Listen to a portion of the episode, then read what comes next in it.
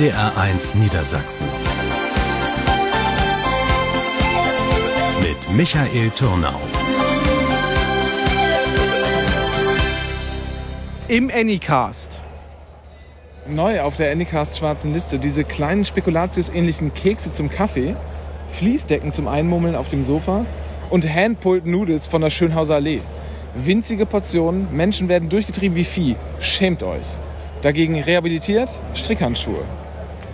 In den weiteren Nachrichten. Gemeinsam mit den anderen Ministern der ehemaligen Bundesregierung wurde auch Peter Altmaier diese Woche feierlich vom Bundespräsidenten aus seinem Amt entlassen. Altmaier kommentierte die Entgegennahme seiner Entlassungsurkunde mit den Worten, ich freue mich erstmal auf das Ausschlafen. Zweitens werde ich natürlich viel Zeit haben für Dinge, die in den letzten 27 Jahren zu kurz kamen.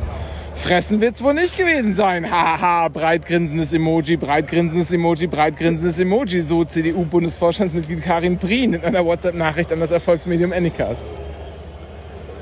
Bei einem tragischen Unfall am Filmset. bei einem tragischen Unfall. Der Mord. Zusammenreißen. Beim tragischen Unfall am Filmset eines Western-Drehs erschoss der bekannte Schauspieler Alec Baldwin eine Kamerafrau und verletzte eine weitere Person. Der ehemalige Football- und Filmstar O.J. Simpson kommentierte das Geschehen auf Twitter wie folgt. Wenn ich die Rolle bekommen hätte, wäre es nicht aus Versehen passiert. Notiz an mich. Bei nächster Frau Feuerwache und Filmset in Betracht ziehen.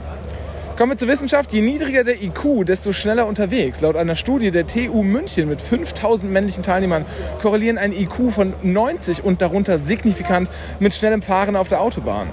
Welt-Chefredakteur Ulf Poschardt kommentiert diese Studienergebnisse gegenüber dem Erfolgspodcast Anycast wie folgt. Das Anycast Barometer fragt, warum guckt eigentlich noch irgendwer Babylon Berlin? Warum? Es ist okay. Warum? Es ist okay. Warum? Es ist okay. Warum?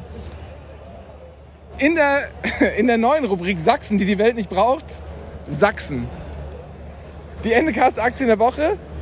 Ihr findet nicht die Aktie, die Aktie findet euch. Die Euro-Jackpot-Vorhersage für den 29. Oktober. Nee, ja doch. Das war ja eigentlich schon gestern. Scheiße. Für nächste Woche 15, 33, 34, 38, 43 und die Eurozahlen sind 3 und 7. Das war NDR1 Niedersachsen. Mit Michael Turnau.